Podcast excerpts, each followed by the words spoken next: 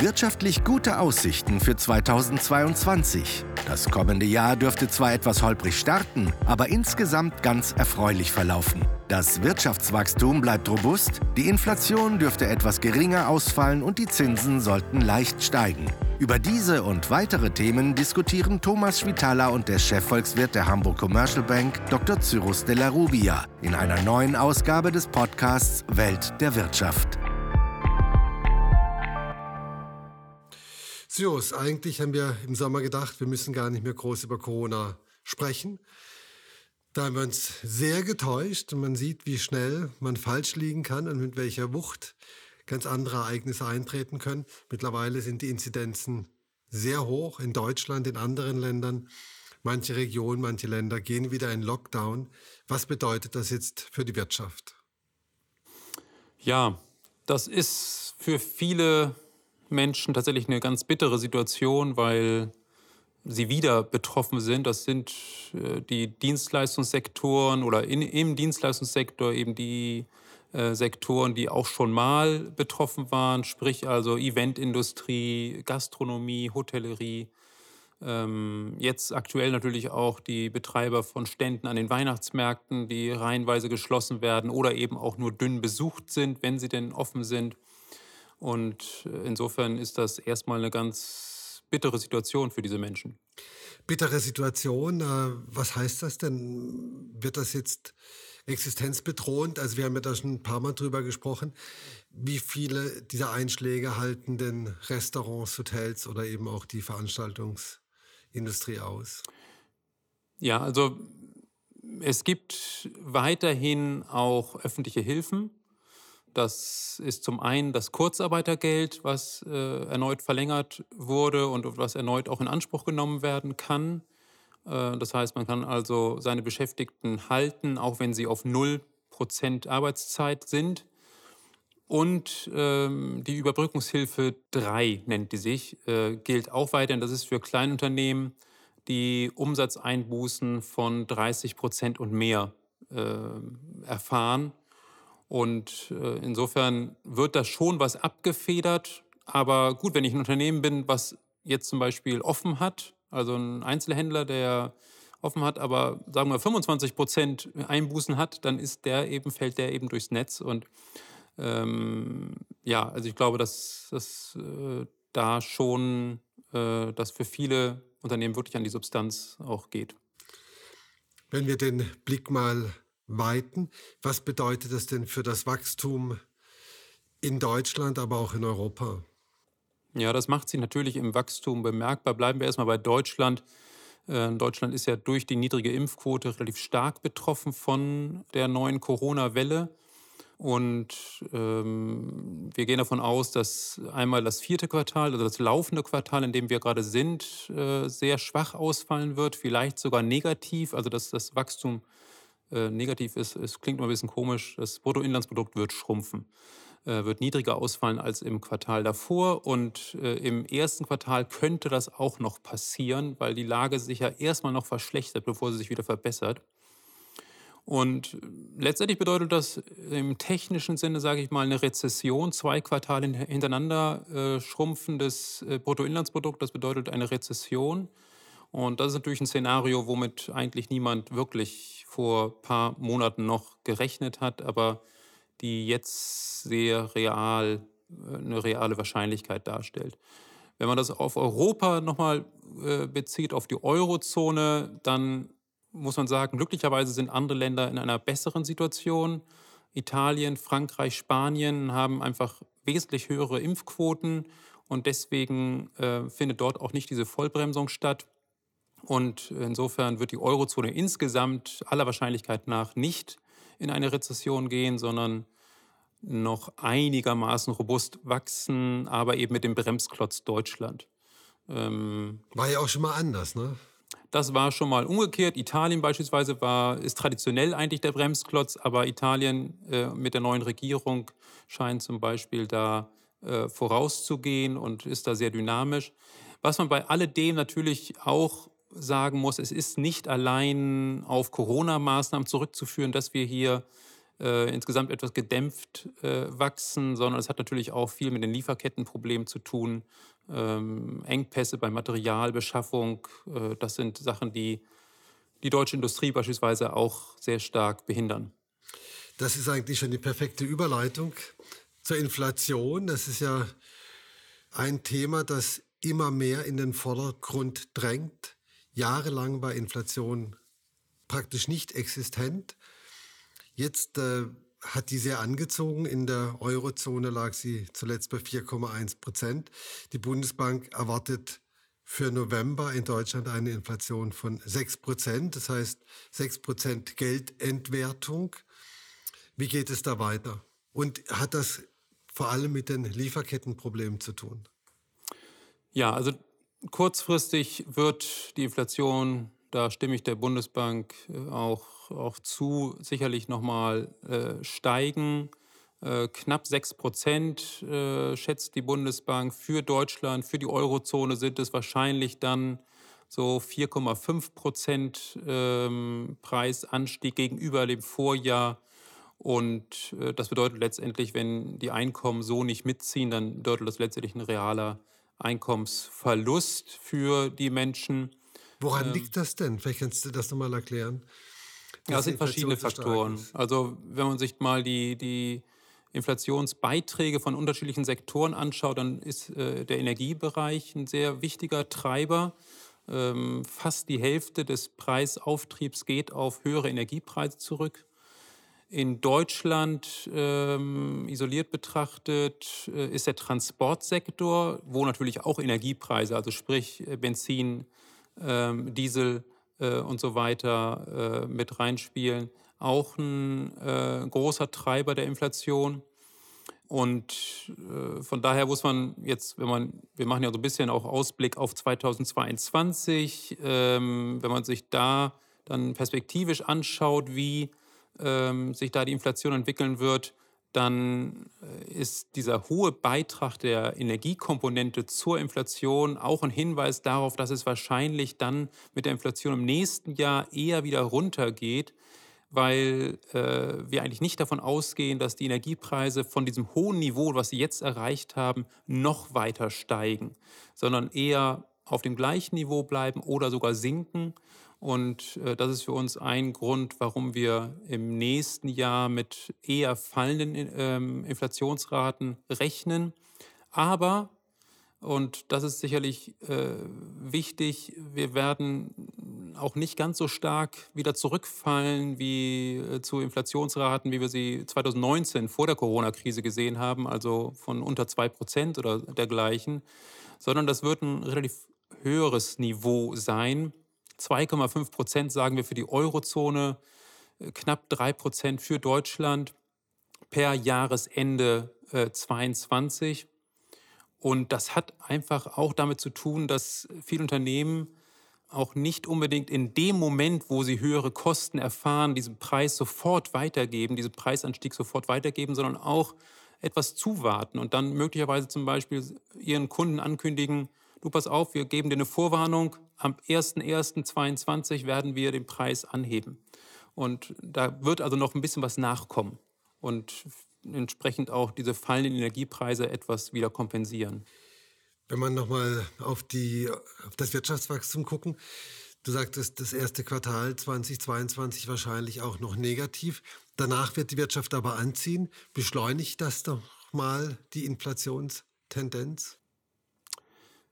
Wachstum ist natürlich immer ein Treiber von Inflation, beziehungsweise ein, ein, eine Umgebung, in der Unternehmen eher ihre Preismacht ausspielen können, weil ähm, Wachstum letztendlich ja immer durch Nachfrage von den Konsumenten, von äh, Unternehmen herrührt. Ob jetzt per Saldo das nochmal ähm, im nächsten Jahr wirklich die Inflation nach oben treibt, ich glaube, dass wir durch den hohen Anteil der Energiekomponente schon einen großen Batzen haben, der, der, oder einen großen Anteil damit haben, der die Inflation nach unten treibt. Aber wie gesagt, sie bleibt auf einem höheren Niveau und klar, das Wachstum per se ist erstmal auch ein Faktor, der sozusagen gegen diesen Rückgang der Inflation äh, durch die Energiepreise gegensteuert. Und deswegen äh, auch das ist ein Grund dafür, dass wir eben nicht auf ganz so niedrigen Inflationsniveaus landen wie vorher. Um die Inflation zu drosseln, könnten die Zentralbanken die Zinsen anheben. Werden sie das tun in 2022? Die US-Notenbank wird das tun. Ähm, die steht auch vor einem noch höheren Inflationsniveau, als es in der Eurozone der Fall ist. Die sind ja jetzt schon bei 6,2 Prozent Inflation und ähm, die haben, die Fed hat relativ deutlich gemacht, äh, relativ klar kommuniziert, dass sie ab Juli den Leitzins anheben wird. Wir rechnen da mit äh, zwei, wahrscheinlich sogar drei Zinsschritten. Auf wie viel? Ähm, da wir sind jetzt in der Bandbreite zwischen 0 und 0,25 Prozent. Und das sind alles so 25 Basispunkte Schritte, also 0,25 Prozentpunkte. Also landet man bei 0,75 etwa. Ähm, äh, in dieser Bandbreite wird man da äh, landen. Das ist noch nicht gewaltig, aber angesichts der Tatsache, dass wir jahrelang eben dieses Nullzinsniveau hatten, ist das für die Marktteilnehmer doch eine ungewohnte Umgebung. Die Fed wird die Zinsen erhöhen. Was macht die Europäische Zentralbank? Ja, bei der EZB erwarten wir tatsächlich noch ein Stillhalten an der Zinsfront. Äh, das ist das, was Christine Lagarde, die Präsidentin der EZB, kommuniziert hat, dass, sie, äh, dass die EZB erst mit Leitzinsanhebung beginnen wird, wenn sie das ja, unter Finanzmarktteilnehmern berühmte PEP-Anleiheankaufprogramm äh, beendet hat und auch darüber hinaus weitere Anleiheankäufe beendet hat. Ähm, und das wird voraussichtlich erst zum Jahresende stattfinden. Äh, also das PEP-Programm beendet man im März, aber das weitere Anleiheankaufprogramm, das beendet man im Dezember und äh, insofern rechnen wir damit, dass wir erst 2023 höhere Leitzinsen sehen werden. Aber das heißt, auch die EZB hält die Inflation nicht für gefährlich. Da scheint das Blatt sich so ein bisschen zu wenden derzeit. Man, äh, zum Beispiel Isabel Schnabel hat jetzt kürzlich äh, davor. Isabel Schnabel, die jetzt bei der Bundesbank ist? Genau, also äh, Bundesbankmitglied Isabel Schnabel äh, hat jetzt kürzlich darauf hingewiesen, ähm, dass sie die Risiken für die Inflation eher aufwärts gerichtet sieht. Und in der Tat ist die EZB ganz schön unter Druck, doch irgendwas zu tun. Aber ich vermute mal, dass äh, die EZB trotzdem noch zuwarten wird und erst 2023 handeln wird. Nochmal zu den Zinsen. Wenn die Zinsen steigen, hat es ja auch ganz unmittelbare Auswirkungen auf Unternehmen logischerweise, aber auch auf private Investitionen, Immobilien. Wir haben äh, große Nachfrage nach Immobilien gehabt in den vergangenen Jahren. Entstehen da auch Gefahren am Markt? Das ist ja mal gerade so Privathaushalte, die dann ein Haus gekauft haben, das äh, ein bisschen knapp kalkuliert ist.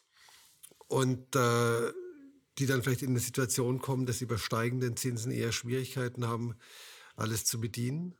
Also die normalen Kreditverträge, die geschlossen werden, sind ja langfristiger Natur. Das heißt, ich habe einen Kredit, den ich zum Beispiel für 10 Jahre oder für 15 Jahre abschließe. Jetzt kann natürlich die Situation für einen individuellen äh, Hypothekenkreditnehmer sein, dass dieser Kredit genau im nächsten Jahr oder übernächsten Jahr ausläuft und er dann zu höheren Zinsen refinanzieren muss. Und ähm, das kann natürlich auf, auf individueller Ebene durchaus zu Problemen führen. Für die Finanzmarktstabilität äh, sehe ich relativ geringe Gefahren, weil die Banken schon darauf geachtet haben, dass immer ausreichend Eigenkapital auch äh, das oder das Haus auch mit äh, ausreichend Eigenkapital finanziert ist. Ähm, als individueller Hypothekenkreditnehmer kann man sich natürlich überlegen, ob man sich gegen einen Zinsanstieg absichert. Das kostet etwas Geld, aber bringt dann auch im Gegenzug die Sicherheit, dass man nicht mit einem sprunghaften Anstieg der Zinsbelastung rechnen muss. Wenn wir in die Zukunft gucken, blicken wir auch auf eine neue Bundesregierung. Die Verhandlungen scheinen da ja relativ weit zu sein. Was sind denn äh, die Erwartungen der Wirtschaft? Was sind deine Erwartungen? Welche wirtschaftlichen, wirtschaftspolitischen Impulse werden da gesetzt? Ja, wir sind ja heute äh, ein paar Stunden bevor äh, der Koalitionsvertrag veröffentlicht wird. Insofern kann ich in erster Linie Vermutungen anstellen.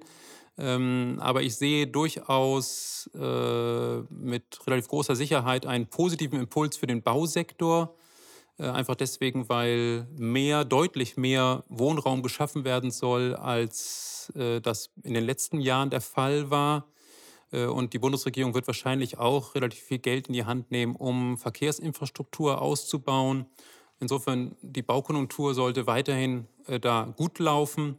Ansonsten ähm, kann man wohl erwarten, dass im, im, Bereich der erneuerbaren Energien in diesem Sektor, also Solar-, Windkraftanlagen, Speicherkraftwerke ähm, und äh, dergleichen Technologien auch profitieren werden.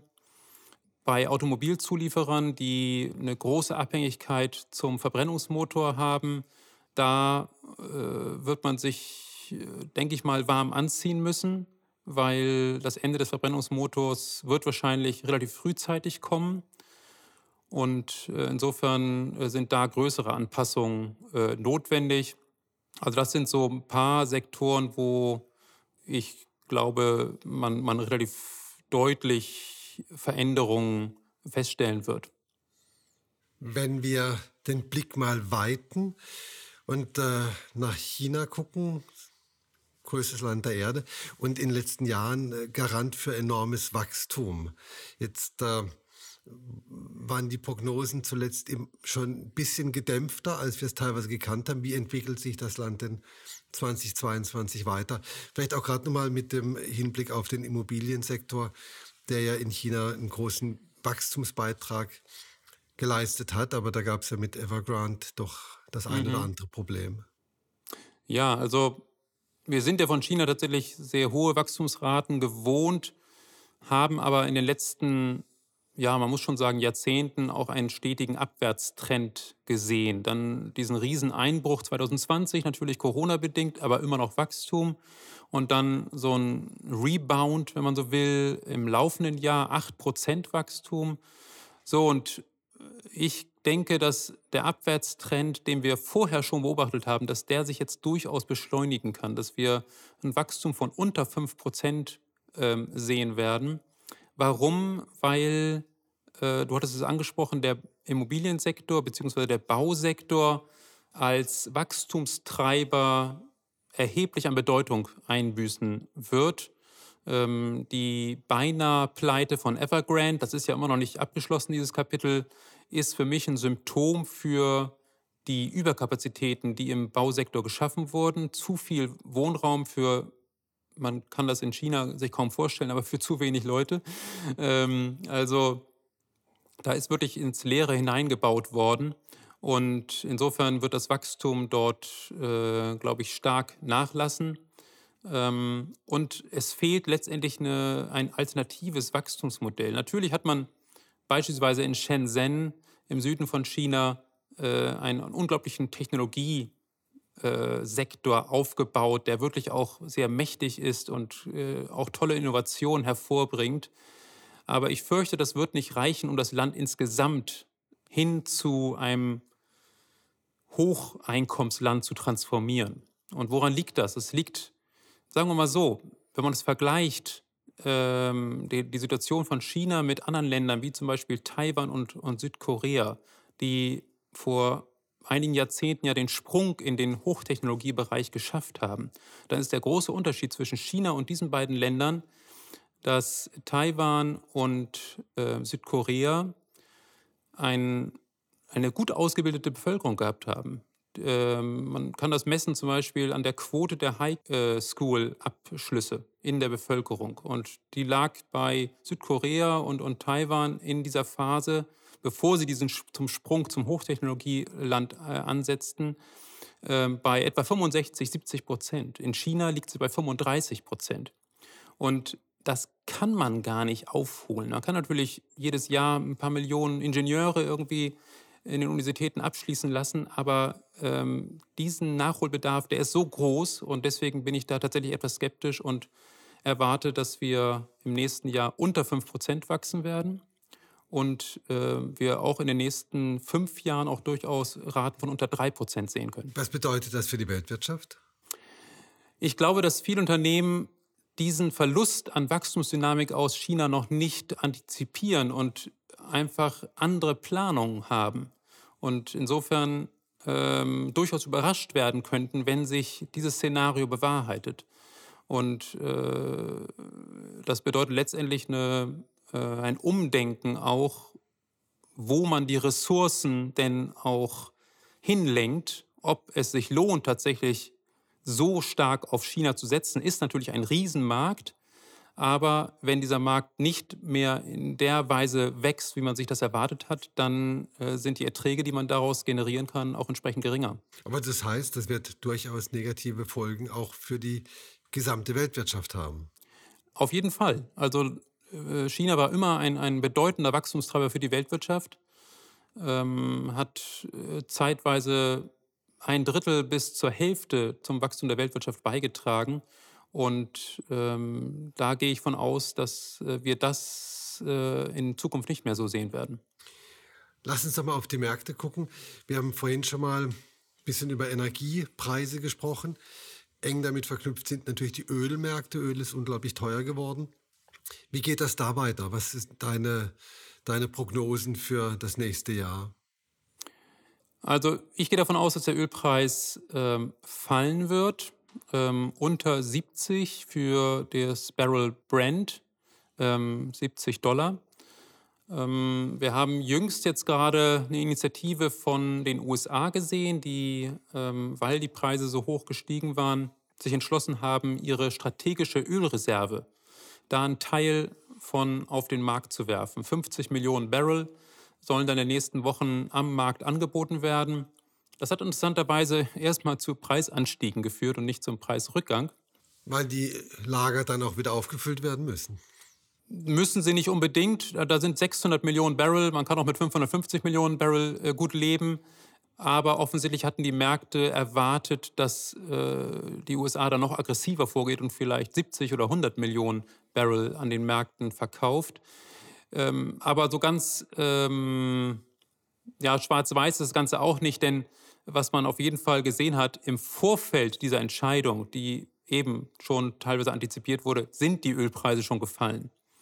Insofern ist da schon viel vorweggenommen worden und der Effekt der, der per Saldo ist, glaube ich, da schon auch so im Sinne von Präsident Biden gewesen, zumal er das auch nochmal koordiniert hat mit China, mit Südkorea, mit Japan äh, und auch Großbritannien, die ebenfalls äh, einen Teil ihrer Reserven auf den Markt geben. Ähm, das ist natürlich jetzt erstmal ein kurzfristiger Impuls. Ähm, ich glaube aber, dass die Nachfragesituation sich im Ölmarkt derzeit weniger günstig gestaltet aus Ölproduzentensicht, weil eben die Corona-Krise, die äh, du anfangs angesprochen hast, äh, in Europa eben tatsächlich zu einer Wachstumsschwäche äh, führt oder zu einer Abschwächung des Wachstums und entsprechend auch weniger Nachfrage nach Öl dann da ist. Äh, wir wissen auch noch nicht, ob die USA nicht auch noch von einer weiteren Corona-Welle erfasst werden. Die Impfquote ist ja dort deutlich niedriger als in Deutschland. Und warum sollte die USA verschont bleiben? Das wüsste ich jetzt nicht unbedingt, warum das so sein soll. Und äh, insofern sind da auch Risiken. Ähm, und dann ist über allem schwebend, sage ich mal, natürlich die Klimapolitik, die eigentlich fossile Brennstoffe auf Dauer verbannen will und ähm, insofern sehe ich da auch strukturell einfach einen Rückgang der Nachfrage ähm, und von daher unsere Prognose äh, unter 70 im äh, Ende des kommenden Jahres. Wenn wir an Märkten sind, der Euro ist zuletzt gefallen. Wie sind da deine Prognosen? Ja, der gefallene Euro äh, bis auf 1,12 fast runter. Das ist natürlich erstmal positiv für Exporteure, die in Nicht-Euro-Länder exportieren. Äh, insofern ähm, wird das auch gar nicht groß beklagt, habe ich den Eindruck von äh, der Industrie. Ähm, gleichzeitig aber ist es durchaus nicht ganz unproblematisch für die Europäische Zentralbank, weil ein niedriger Euro auch wiederum mehr Inflation bedeutet, weil die Importe teurer werden. Unsere Prognose ist, dass äh, bei 1,12, das ist so ein charttechnisches ähm, Territorium, wo wahrscheinlich der der Euro wieder abprallen wird und dann wieder ähm, aufwerten dürfte. Und Die Ursache dafür, dass hier eine Aufwertung stattfinden könnte, ist, dass ähm, Europa vielleicht nur auf den ersten Blick wirklich schlecht dasteht, denn äh, die Investoren konzentrieren sich hier sehr stark auf Deutschland und denken, das, was in Deutschland passiert mit Corona beispielsweise, das passiert auch im Rest von Europa. Und wenn Sie auf Österreich gucken, dann haben Sie auch recht. Aber wenn Sie auf Spanien, Frankreich, Italien schauen, dann ist es eben nicht so. Und diese Wahrnehmung, die könnte sich in den nächsten Monaten auch ändern und entsprechend auch die Wahrnehmung für den Euro dann wieder verbessern. Und äh, insofern äh, bin ich da äh, zuversichtlich, dass wir einen stärkeren Euro sehen, der Ende des kommenden Jahres über 1,20 liegen sollte. Letzte Frage zum Abschluss. Die Aktienmärkte, wir haben schon oft drüber gesprochen, sie steigen und steigen weiter und äh, du hast immer wieder die Idee, dass sie vielleicht doch nochmal einen Boden finden und fallen. Wie sind denn da die Prognosen? Ja, also ähm, das ist in der Tat so, dass die Aktienmärkte meine Warnung vollkommen in den Wind schlagen. Warum eigentlich? ja, vielleicht ist die Verbreitung dieses Podcasts noch nicht groß genug. Auf jeden Fall ähm, ist es so, die Liquidität, die von den Zentralbanken kommt, die ist ähm, tatsächlich, hat einen sehr, sehr starken positiven Impuls gehabt. Man muss mal schauen, im vergangenen Jahr oder im abgelaufenen Jahr äh, hat die EZB Anleihen im Volumen von insgesamt dürften das 1600 Milliarden Euro gewesen sein.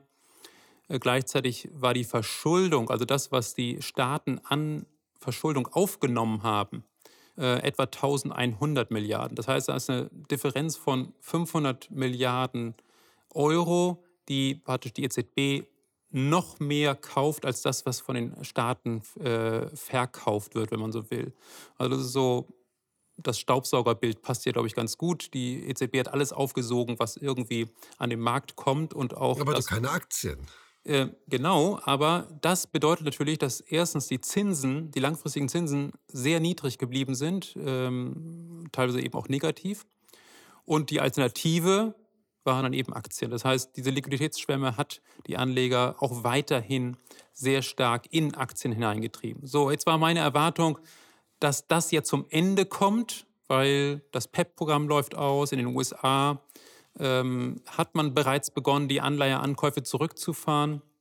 Aber offensichtlich ist die absolute Menge an Liquidität immer noch groß genug, um äh, diese Alternativlosigkeit den Leuten oder durch diese Alternativlosigkeit die Leute immer noch in Aktien reinzutragen. Und bleibt das so? Ähm, ich gehe davon ich aus, dass wir, ja, du bist gespannt. Ich habe das jetzt lange hinausgezögert, aber ich glaube, äh, wir werden im ersten Quartal einen, einen kurzzeitigen Einbruch sehen. Das kann durchaus äh, eine Korrektur von 10 Prozent sein und äh, könnte vielleicht ein guter Einstiegszeitpunkt sein, weil es danach wahrscheinlich wieder aufwärts geht. Ähm, also das ist so die Prognose, die wir haben für, ja im Prinzip für DAX und für den äh, Stocks Europe 600 auch. So, also wir haben wieder einiges gelernt und auch, dass äh, vielleicht doch im ersten Quartal ein kleiner Einbruch an Aktienmärkten kommt, aber das vielleicht auch eine gute Einstiegschance ist. Und äh, bei Öl und beim Euro warten wir mal ab. Das sind auf jeden Fall sehr spannende Entwicklungen, die uns da bevorstehen. Cyrus, vielen herzlichen Dank. Thomas, vielen Dank. Das war Welt der Wirtschaft. Dr. Cyrus Della Rubia, Chefvolkswirt der Hamburg Commercial Bank, im Gespräch mit Thomas Schwitaler.